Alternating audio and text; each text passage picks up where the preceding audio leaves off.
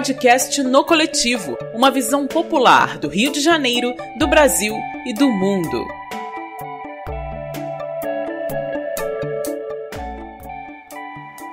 Olá, bem-vindos e bem-vindas. Você está no Coletivo, o podcast do Brasil de Fato, Rio de Janeiro.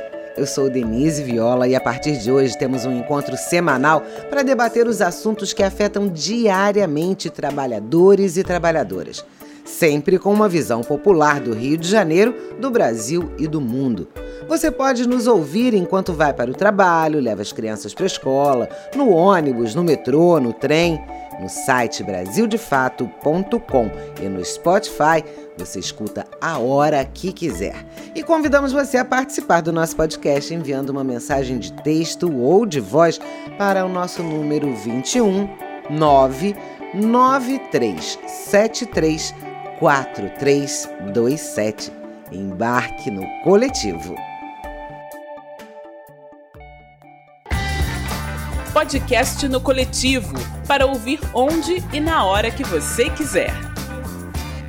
No nosso primeiro episódio, vamos conversar com o repórter do Brasil de Fato, Eduardo Miranda, e com o sindicalista da FUP, Federação Única dos Petroleiros. Vamos ouvir Simão Zanardi Filho, que é do Sindipetro de Caxias. Vamos falar sobre o futuro da Petrobras em um cenário de privatização e demissão em massa. Vamos falar sobre a empresa e sobre a greve. Você está ouvindo no Coletivo, o podcast que te acompanha onde e como você quiser. Uma produção do Brasil de Fato, Rio de Janeiro. Desde o dia 31 de janeiro, trabalhadores e trabalhadoras da Petrobras estão em greve em pelo menos três estados brasileiros. A greve, que mobiliza mais de 8 mil trabalhadores em todo o Brasil, reivindica a suspensão do fechamento da fábrica de fertilizantes nitrogenados do Paraná, a Fafem Paraná. O fechamento vai provocar a demissão de mil trabalhadores. E essa demissão fere o acordo coletivo de trabalho que foi assinado em novembro do ano passado pela Petrobras e por suas subsidiárias, com chancela do Tribunal Superior do Trabalho. Aqui no Rio, cinco funcionários ocupam uma das salas da reunião da estatal.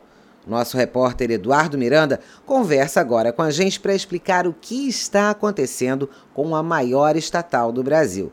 Olá, Eduardo Miranda.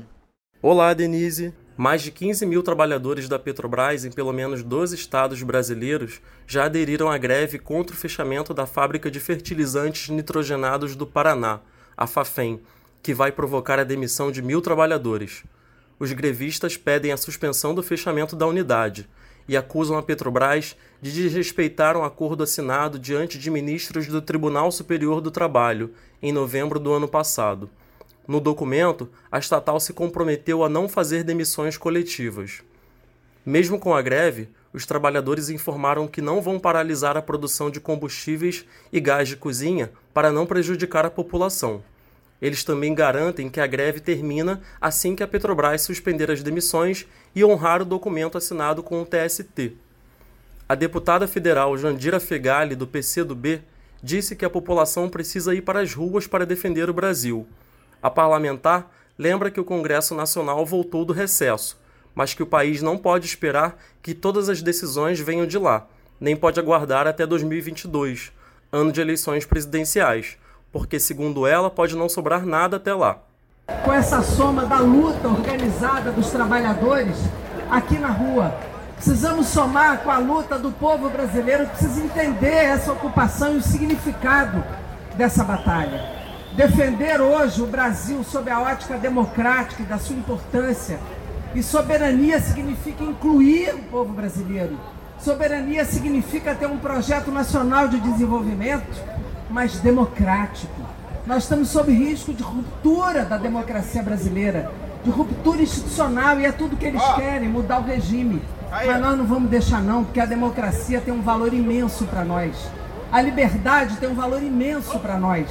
E a Petrobras é uma marca deste país. O verde e amarelo não é deles não, o verde e amarelo é nosso. Mas apelar para que outros trabalhadores de outras categorias façam o mesmo, trabalhem na rua, na luta, se somem, porque ou nós defendemos o Brasil, porque esperar 2022 para defender o Brasil pode não sobrar nada até lá. Então nós temos que defender agora é já, o tempo é agora, como diz o Sanders lá nos Estados Unidos, o tempo é agora, a hora é agora, e agora que nós temos que fazer a nossa luta. Nas últimas semanas, o movimento de resistência de trabalhadores contra a política de desmonte do governo do presidente Jair Bolsonaro vem ganhando força. Além da Petrobras, servidores do Dataprev e da Casa da Moeda, outras duas estatais que estão no alvo das privatizações, também vêm realizando paralisações e greves. Do Brasil de Fato, Rio de Janeiro, Eduardo Miranda, e muito sucesso e vida longa ao podcast no coletivo, Denise. Obrigada pelas informações, Eduardo. Podcast no coletivo para ouvir onde e na hora que você quiser. E quem entra no coletivo agora é Simão Zanardi Filho. Ele é sindicalista da FUP, a Federação Única dos Petroleiros. Olá, Simão, muito bem-vindo ao nosso podcast no Coletivo. As informações que o nosso repórter traz mostram um grande avanço contra as empresas estatais que são patrimônio nacional e a Petrobras é uma delas, né? Eu queria começar esse bate-papo te pedindo para contar um pouquinho a história da Petrobras, Simão. E antes que você que está nos ouvindo pergunte o que tem a ver com isso, é importante lembrar que a política de privatização atinge diretamente a soberania nacional, pois o governo acaba favorecendo que estrangeiros ditem a posição do Brasil o que nos torna mais dependentes e mais vulneráveis. Simão, fala um pouquinho para gente dessa história de luta. É, a Petrobras nasce de uma disputa do povo brasileiro pela soberania. Nós importávamos derivados dos Estados Unidos e nós queríamos encontrar petróleo aqui no nosso país. Porém, quando o petróleo foi descoberto na Bahia, falaram que era impossível de achar petróleo aqui no Brasil, mas mesmo assim nós achamos. Se achássemos, nós não íamos ter tecnologia para explorar, mas desenvolvemos tecnologia. E se por acaso trouxéssemos o petróleo para a superfície, não teríamos como refinar. Então houve todo um lobby na época, e parece que eu estou falando do pré-sal, mas eu estou falando da origem da descoberta do petróleo no Brasil, onde estava em disputa a soberania nacional. O Brasil queria ser, ter o seu petróleo para ter a sua independência energética nos combustíveis. E as matrizes multinacionais que imperavam, que eram as sete irmãs, não queriam deixar que esse produto fosse industrializado nos países, principalmente aqui da América Latina e América do Sul. Né? Então houve uma grande campanha do povo brasileiro naquele momento histórico que levou à criação da Petrobras. Sem o apoio popular, a Petrobras não existiria. E naquele momento onde Vargas né, cria a Petrobras, né, ele, de certa forma, ele começa uma história da soberania energética do país e um processo de industrialização aqui no Brasil. E nós vivemos nesse momento uma situação contrária. Nós descobrimos o pré-sal, o mundo inteiro falava que era impossível é, ter petróleo nessa profundidade de 7 mil metros, e se tivesse, não poderia ser explorado. E se fosse explorado, ele ia custar tão caro que ia ser inviável economicamente. Ou seja, a história se repetindo com um monte de não, não, não, não, porque, em outras palavras, isso significa a manutenção da dependência do Brasil, né? Sim, o que nós estamos vivendo e estamos começando a ver com nossos olhos é um processo inverso que ocorreu com a descoberta do petróleo no Brasil, onde começou a industrialização. O governo federal fez uma opção nesse momento pela desindustrialização do Brasil né, e com as importações, tanto de derivados como de máquinas. E pela desestatização também, né? Vamos falar. A gente está falando aqui alguns palavrões, mas que têm um impacto direto na vida de brasileiras e de brasileiros, né, Simão? De que maneira a privatização de empresas estatais e de uma empresa do porte da Petrobras, por exemplo, pode afetar a vida dos trabalhadores? Existe uma lista aí de 15 empresas a serem privatizadas. O que, que quem está ouvindo a gente tem a ver com isso? Então, todas essas empresas públicas que o governo quer privatizar foram empresas construídas com dinheiro do povo brasileiro. Nenhuma empresa privada quis construir refinaria do país. Desde 97, o Fernando Henrique quebrou a lei do petróleo e qualquer país do mundo poderia construir refinaria no Brasil. Mas eles não queriam. E o mesmo acontece no setor elétrico. Né? O mesmo acontece no setor naval. Né? Nós temos estatais para desenvolver a tecnologia nacional e para gerar emprego e renda para o povo brasileiro e assim podermos alcançar nossa soberania. Não termos dependência do capital multinacional e nem dos produtos multinacionais. Ocorre, porém, por uma opção do governo, essas empresas vão ser vendidas e, com certeza, esse dinheiro ele não vai ser aplicado na, para o bem da população, igual na época do Collor, todo mundo deve se lembrar do elefante que entrava numa sala que era muito grande, né? e isso representava as empresas estatais. E era necessário vender esse elefante branco. O Brasil perdeu várias estatais naquele momento, no Plano Nacional de Desestatização. A vida dos brasileiros não melhoraram e os produtos encareceram. Né? E com isso nós não podemos repetir o mesmo processo. E o mais grave para a população é perder a Petrobras e a gente ficar dependente de pagar gasolina, diesel e gás com preços internacionais. Pois é, é reforçando o que a gente falou anteriormente, né, a questão da dependência que tanto interessa ao capital e que nada interessa aos trabalhadores e trabalhadoras. É, eu podia até perguntar para você, Simão, qual o cenário que vocês, trabalhadores da Petrobras, vislumbram para as empresas estatais, mas acho que está muito claro que é um processo de venda, de desmonte. Mas eu queria que você dissesse que cenário vocês vislumbram para os trabalhadores e trabalhadoras dessas empresas estatais e especialmente falando aqui da Petrobras. É, o que vai ocorrer é algo semelhante que aconteceu na década de 90 com o plano de, de, de desestatização do Collor, né, aonde milhares de trabalhadores foram demitidos, né, perderam seus empregos, muitos concursados, né, achavam que tinha estabilidade, mesmo assim foram demitidos, né?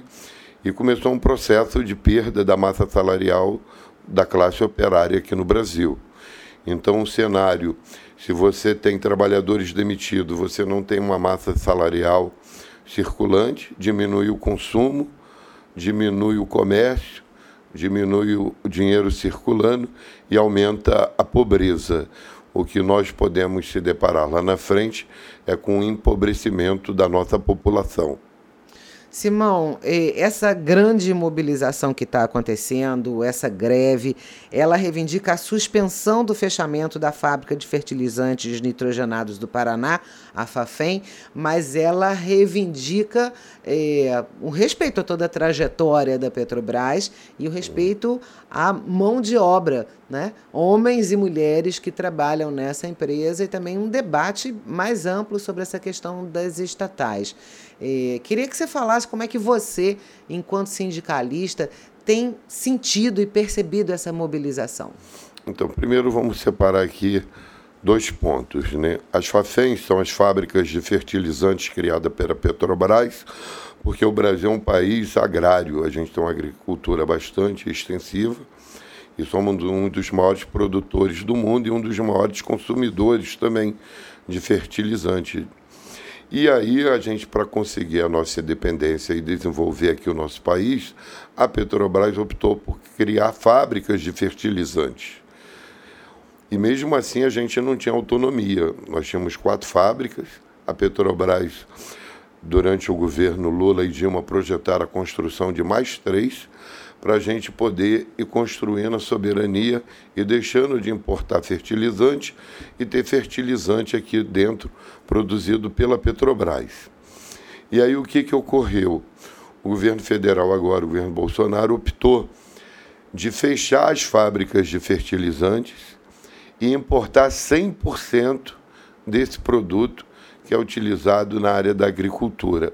Ou seja, com o fechamento da FAFEM, o Brasil perde sua última fábrica de fertilizante e o Brasil passa a ter dependência total desse produto que será importado. E houve, por parte da Petrobras, um processo contábil para dizer que a FAFEM, que é a fábrica de fertilizante, não dá lucro. Quem é o dono da fábrica de fertilizante? A Petrobras. Então a Petrobras ela tem o, o gás e tem a matéria-prima necessária para a produção do fertilizante. E isso, contabilmente, dentro da empresa, não era considerado, porque é do mesmo grupo econômico. A Petrobras subiu tanto o preço da matéria-prima para a fábrica de fertilizante que ficou mais caro produzir fertilizante no país para a Petrobras justificar agora para a população que essa fábrica é inviável economicamente e fechá-la. Mas isso foi um grande golpe contábil da, dado pela Petrobras. Com essa fábrica fechada, 400 trabalhadores próprios perdem seus empregos e nós estamos falando desde o, o, o serviço geral até o gerente perdem seu emprego e todos os 600 trabalhadores que trabalhavam ali terceirizados também perdem o seu emprego. Quer dizer, a gente está falando de pelo menos mil trabalhadores e trabalhadoras. Mil trabalhadores. E o que ocorre? Nós estamos falando que essa fábrica fechada, a Petrobras, ela vai perder o controle dessa área e tudo vai ser importado.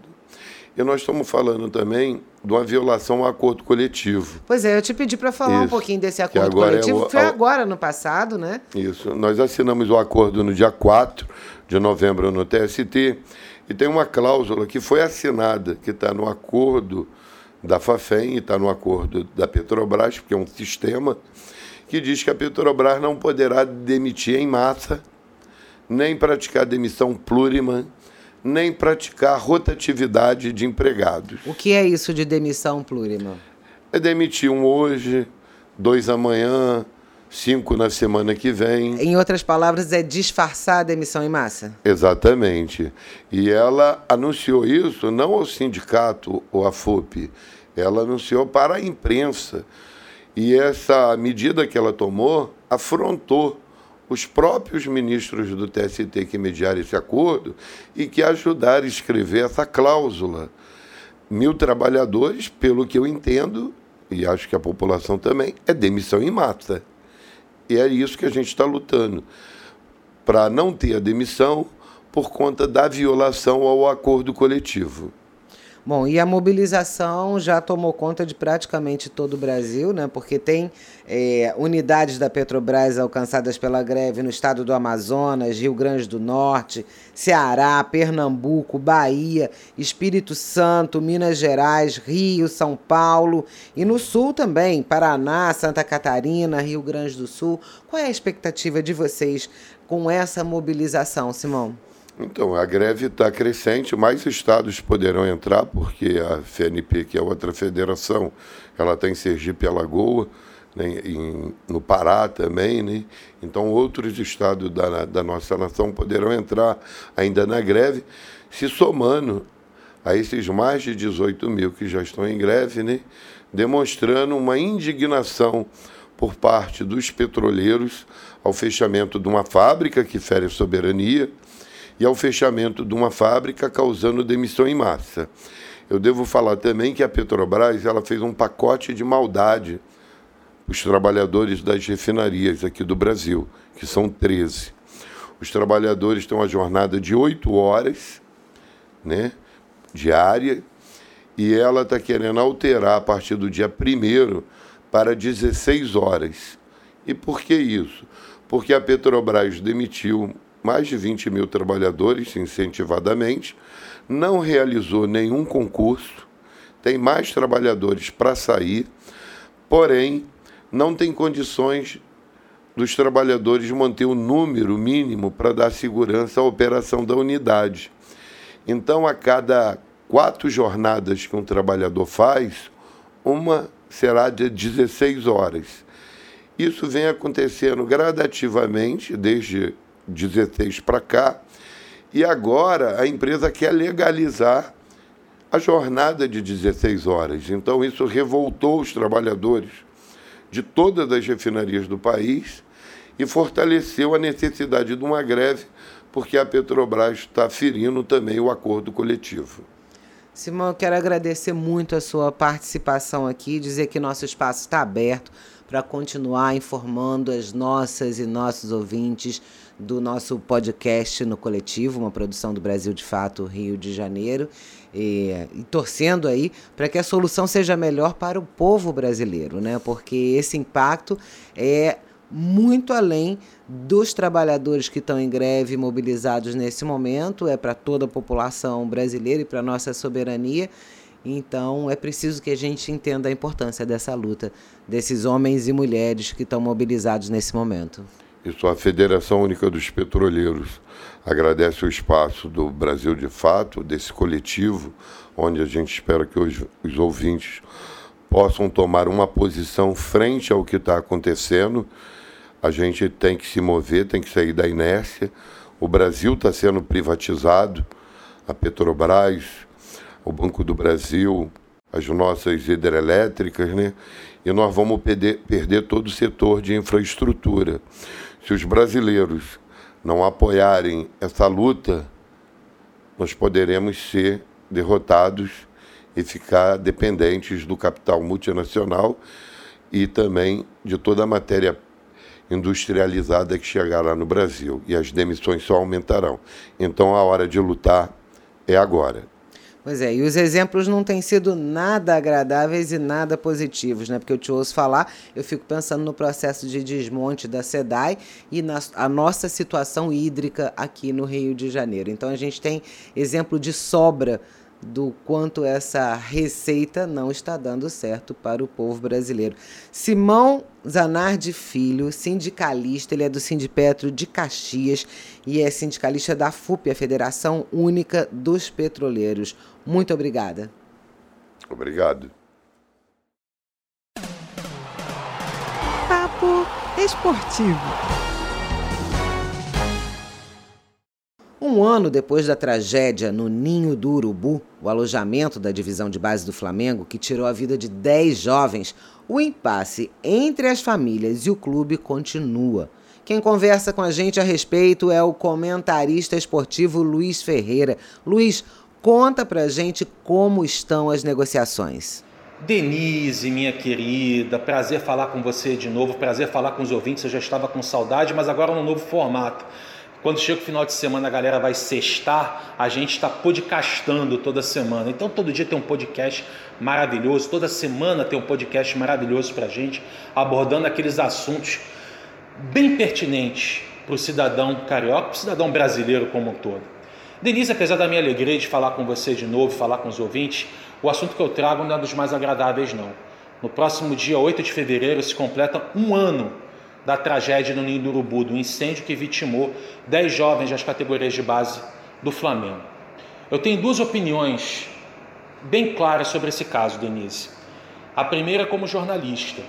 Eu ainda estou tentando entender, Denise, por que, que a diretoria do Flamengo agiu de maneira tão fria, tão mesquinha com relação às famílias das vítimas, às famílias dos sobreviventes e as, com relação às indenizações que serão pagas para cada uma delas. É, é possível compreender que no início, nos primeiros dois meses, a diretoria tem ficado em silêncio, até porque estava muito recente, os primeiros acordos estavam sendo costurados e por aí vai. Mas quando eu vi a, a entrevista do presidente Rodolfo Landim no final de semana, no último final de semana, no primeiro final de semana de fevereiro, aliás, uma semana antes do aniversário da tragédia, e eu vi o presidente Rodolfo Landim falando em teto de pagamento das indenizações. Eu percebi que o Flamengo adotou realmente a postura de empresa. Empresas como a Vale, no caso da tragédia de Brumadinho e Mariana, empresas como a, ou os empresários que cuidavam da Boate Kiss na época do incêndio, daquele trágico incêndio lá no Rio Grande do Sul em 2013. É uma postura mesquinha, mas que a gente já viu mais de uma vez e não surpreende. Como torcedor, Denise, é óbvio que eu queria que a diretoria do Flamengo tivesse acertado isso tudo o mais rápido possível, até para trazer a própria opinião pública para o lado dela.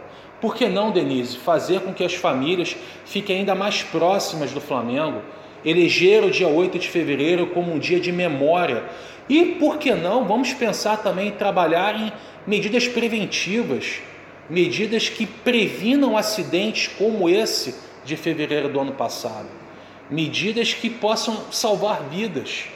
Seria uma, a diretoria do Flamengo perdeu uma grande oportunidade, uma grande oportunidade de sair por cima. Mas não me surpreende, Denise. Você vai lembrar nas nossas entradas no Dial quando eu falava que a diretoria do Flamengo se envolvia em negociatas para conseguir a concessão no Maracanã.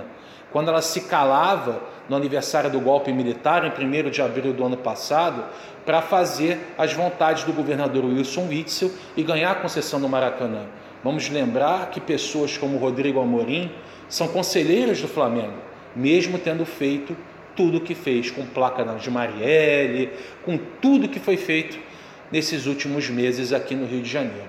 Infelizmente, Denise, a tragédia do Ninho do Urubu vai, vai completar um ano sem solução, sem que as famílias sejam amparadas da maneira que deveriam ser amparadas, e a diretoria do Flamengo vai seguir isso empurrando com a barriga.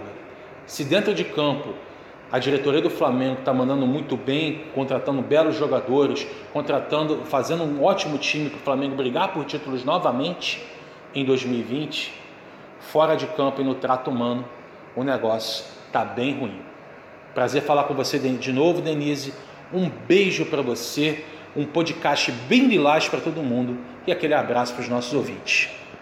Luiz Ferreira, muito obrigada pelas informações e pela sua participação aqui no nosso podcast no Coletivo. E antes da parada final, a partir desse mês, as tarifas dos trens da Supervia e das barcas do Rio de Janeiro ficarão mais caras. A passagem dos trens subiu de R$ 4,60 para R$ 4,70 no último dia 2 de fevereiro. E as tarifas das barcas terão reajuste em 12 de fevereiro, passando a custar R$ 6,50 nas linhas Araribóia Praça 15, Paquetá Praça 15 e Cocotá Praça 15. Já a linha Charitas Praça 15 vai para R$ 18,20. As linhas Mangaratiba Ilha Grande e Angra dos Reis Ilha Grande passarão a custar R$ 17,30. Continue se informando durante a semana no nosso site Brasil de Fato. Podcast No Coletivo uma visão popular do Rio de Janeiro, do Brasil e do mundo. Esta edição teve apresentação de Denise Viola, produção de Fernanda Castro, trabalhos técnicos e edição de Leandro Dias. Até a próxima parada. Continue acompanhando no Coletivo, no Spotify e no nosso site brasildefato.com.br.